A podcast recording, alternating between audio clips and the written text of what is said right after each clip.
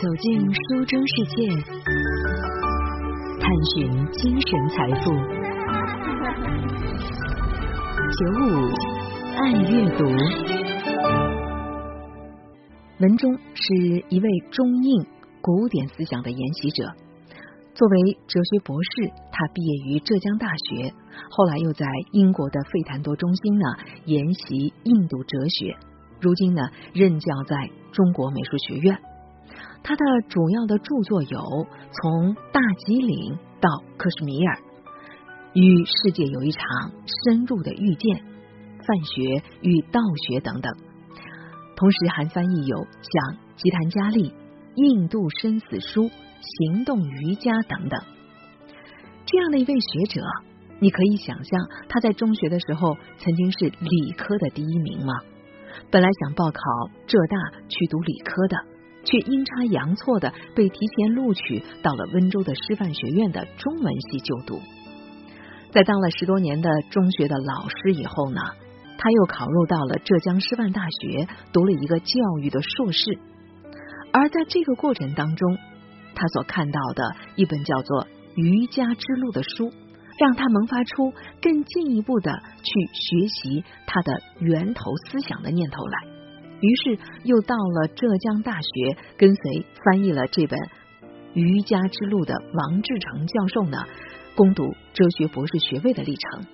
在今天接下来的节目时间，我们就继续来听一听文中他的精神成长的道路吧。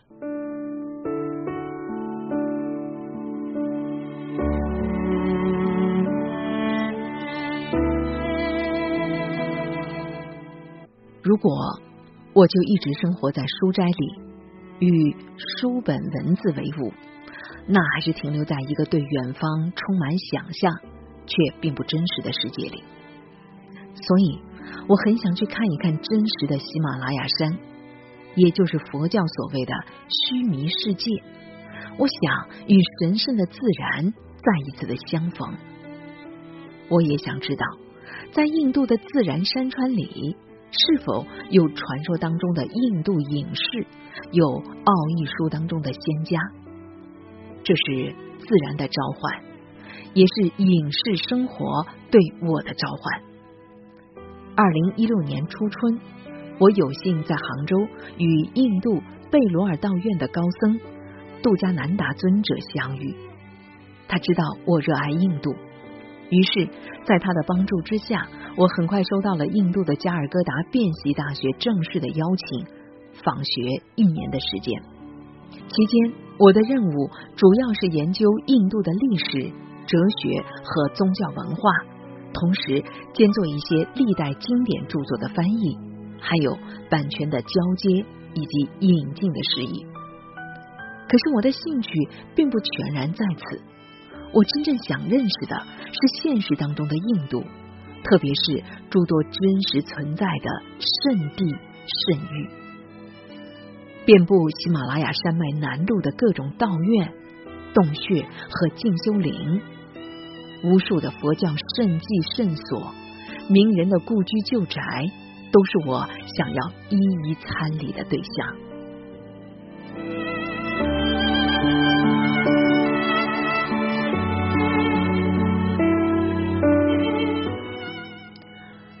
二零一六年的冬天，我第一次去到了印度的大吉岭。山中有一家牛津书店，里面什么都有。海拔大概六千公尺，是一家位于山腰上的书店。这里也有著名的乔拉斯塔广场，汇聚着来自中国、东南亚，甚至还有从欧洲和美国来的驴友。大家从世界各地跑来印度，不仅是为了看城市，而是想要看到印度的另外一面，那种震撼人心的美景：澄澈的湖泊、茂密的原始森林、山上终年不化的积雪。这是与人类文明无关的另外一个超文明的存在，一个更大的时空、更浩瀚的世界。在山中行走，你会遇见一些在城市生活里或者是在一个固定的空间里，永远都看不到的事情。二零一七年的春天，我又到包括喜马拉雅山中的瑞斯凯斯等地行走了十多天。同年的五月，我再次出发，从北印度的芒源进到了阿莫拉、奈尼塔、拉姆格哈、幻住安，最后到达了克什米尔。在印度行走的时候，我起先还是去看他们的城市加尔各答、金奈、德里等等，也包括了与佛陀相关的一个个的圣地菩提迦耶、鹿野苑、兰皮尼、巴特纳等。曾经最浩大的寺庙建筑群纳兰陀大学，在一千年前就已经成为了巨大的废墟。昔日极其发达的佛教圣地，今天成为了印度最为贫穷的比哈尔邦。曾经非常了不得的宗教圣地，玄奘曾经漫游过的无数佛地，在今天只剩下最苍凉的土地。那里夕阳残照，风声萧萧。所以，我就一个人到了山中。开始拜访传说中的隐修之地。这期间，我去到了不少可以称之为人间仙境的地方，所见所闻令我十分的震惊。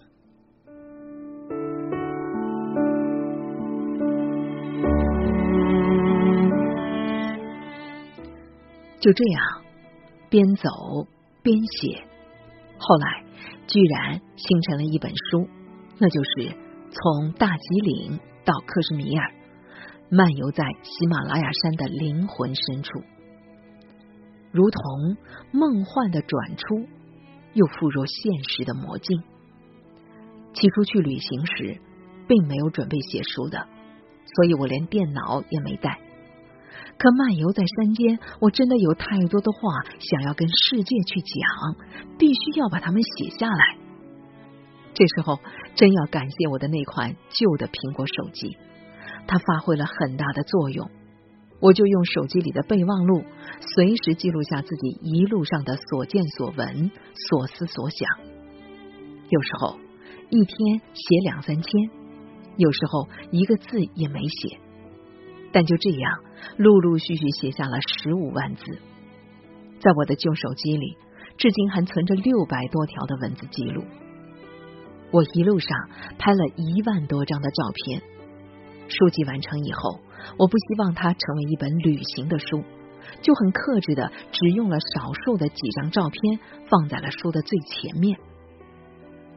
这本书的书写方式还是比较特殊的。我希望书中的文字能够保留下生命的质地，所以它注定不是一本大众的读本。我觉得有必要来讲一讲这个时代的人们忽略掉的很多东西。在城市里生活的人们，是不是也需要另外的一种参照来调整我们现有的生活呢？如果你没有去接近，你就不会知道这种东西的存在。就像喜马拉雅山这个庞大的天地间最高的山。除了在文字和影像中，又有多少人真正的知道它的存在呢？这也是我希望把印度文明介绍到中国，并且出版这本书一个重要的原因。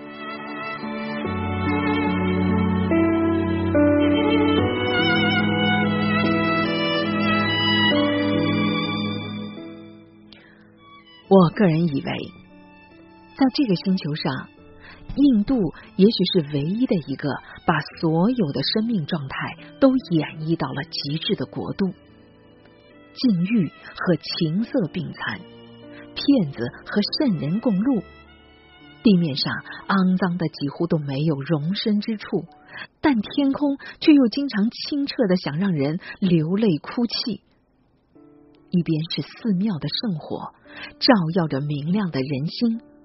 一边则是衣衫褴褛的乞丐躺在黑暗的土地上呻吟，但我始终记得，辩喜尊者曾留有这样的一句话，大意是：判断一个民族的精神，不能取其平均值，而是要以这个民族培养出来的精神高位的圣人来代表。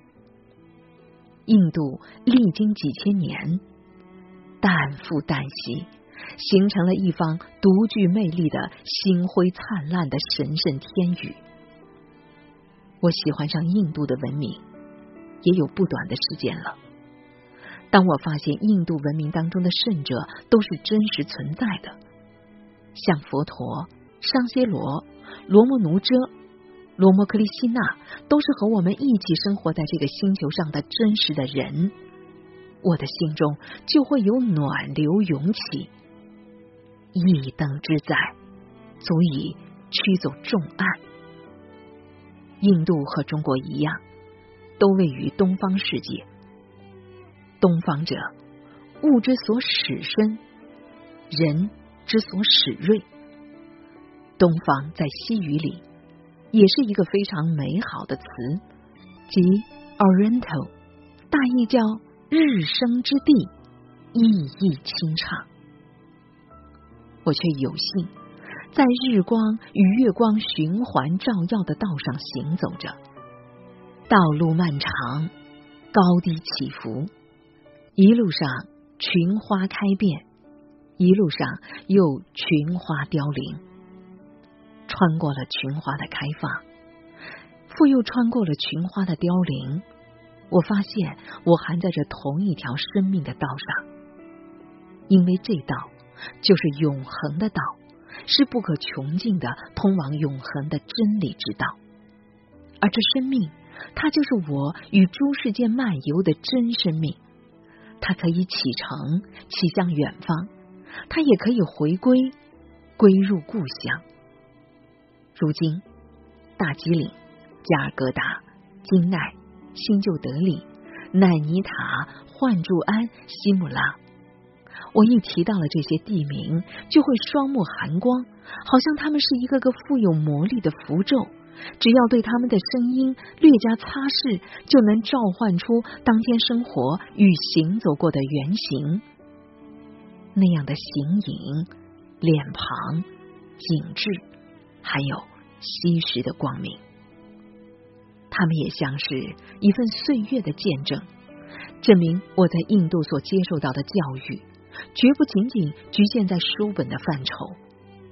虽然这种教育只是略涉一二，也可能永远止于皮毛，但此间的行走和记忆却让我受益无穷。如果让我顺便再推荐一本书的话，那就是印度著名的诗人泰戈尔的《吉檀迦利》了。泰戈尔和卞喜两个人。是印度近代以来为推动世界文明的进程，在人类的精神领域做出过卓越贡献的第一流的人物。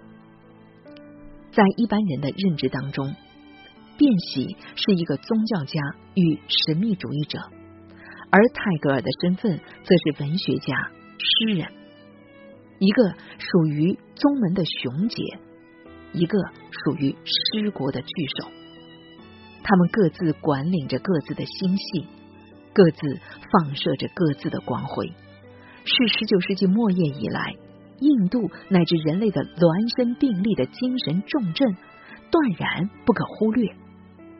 而对于泰戈尔的《吉檀迦利》，我个人的私心里有一种深度的情感。这本书曾经救援过我在青年期发生的生世之迷惘和困惑。后来，我自己也尝试着重新翻译了一次，在广西师范大学的出版社推出。尽管这本书的译本已有不少，不过在出版社的帮助之下，这本书的各方面的品质，我个人觉得达到了一个新的境界。但可惜的是，毕竟这个书的译本太多，也许不少人会忽略这个崭新的译本。按照印度人的思维。那也只能理解是每一个人命运的一部分了。我想说明的是，我个人虽然对这个诗集情有独钟，二十年的阅读史，可以说它是我最上心的诗歌集。当然，也许天赋所限，这个新的译本的文字功力还有不够尽如人意的地方，而泰戈尔所给出的精美的妙意，也确实深不可测。这是最高的诗的哲学，它透过了生死难关，是那么的光辉熠熠。诗人泰戈尔有一首小诗，我十分的喜爱。他是这么说的：“可能问不可能，你住在什么地方啊？不可能回答说，在那无能为力者的梦境里。我曾经因探访泰戈尔的故居之地，而在森林中迷路，也曾在像仙境般的群山之中与。”梦中之境相逢，一切因缘际会，一切的一切都将在漫游的路上解开。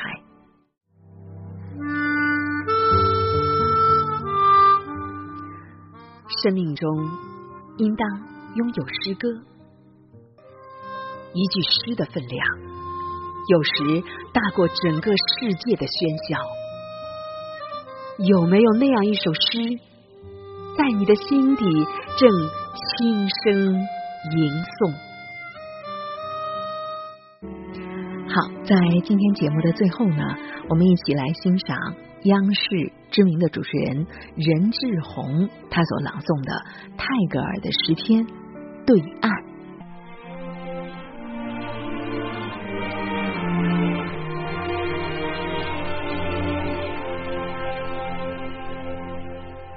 渴望到河的对岸去，在那边，好些船只一行系在竹竿上，人们在早晨乘船渡过那边去，肩上扛着犁头去耕耘他们的远处的田，在那边，牧人使他们鸣叫着的牛涉水到河旁的牧场去。黄昏的时候，他们都回家了，只留下豺狼在这长满着野草的岛上哀叫。妈妈，如果你不介意，我长大的时候要做这渡船的船夫。据说有好些古怪的池塘藏在这个高岸之后。雨过去了，一群一群的野鸭飞到那里去。茂盛的芦苇在岸边四周生长，水鸟在那里生蛋。竹鸡摇着跳舞的尾巴，将它们细小的足印印在洁净的软泥上。黄昏的时候。长草顶着白花，邀月光在长草的波浪上浮游。妈妈，如果你不介意，我长大的时候要做这渡船的船夫。我要自此岸至彼岸，渡过来，渡过去。所有村中正在那儿沐浴的男孩女孩都要诧异的望着我。太阳升到中天，早晨变为正午了。我将跑到您那里去，说道：“妈妈，我饿了。”一天完了，影子俯伏在树底下。我便要在黄昏中回家来，我将永远不像爸爸那样离开你到城里去做事。妈妈，如果你不介意，我长大的时候要做这渡船的船夫。I will follow you, follow you wherever you may go.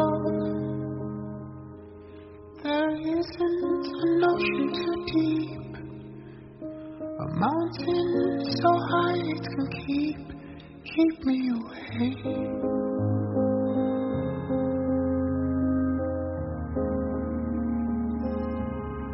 Away from the love.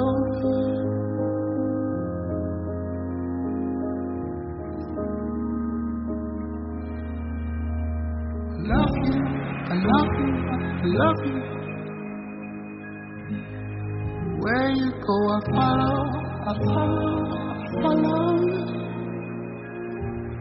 You'll always be my true love, my true love, my true love. Forever. I will follow you. Ever since you touched my hand,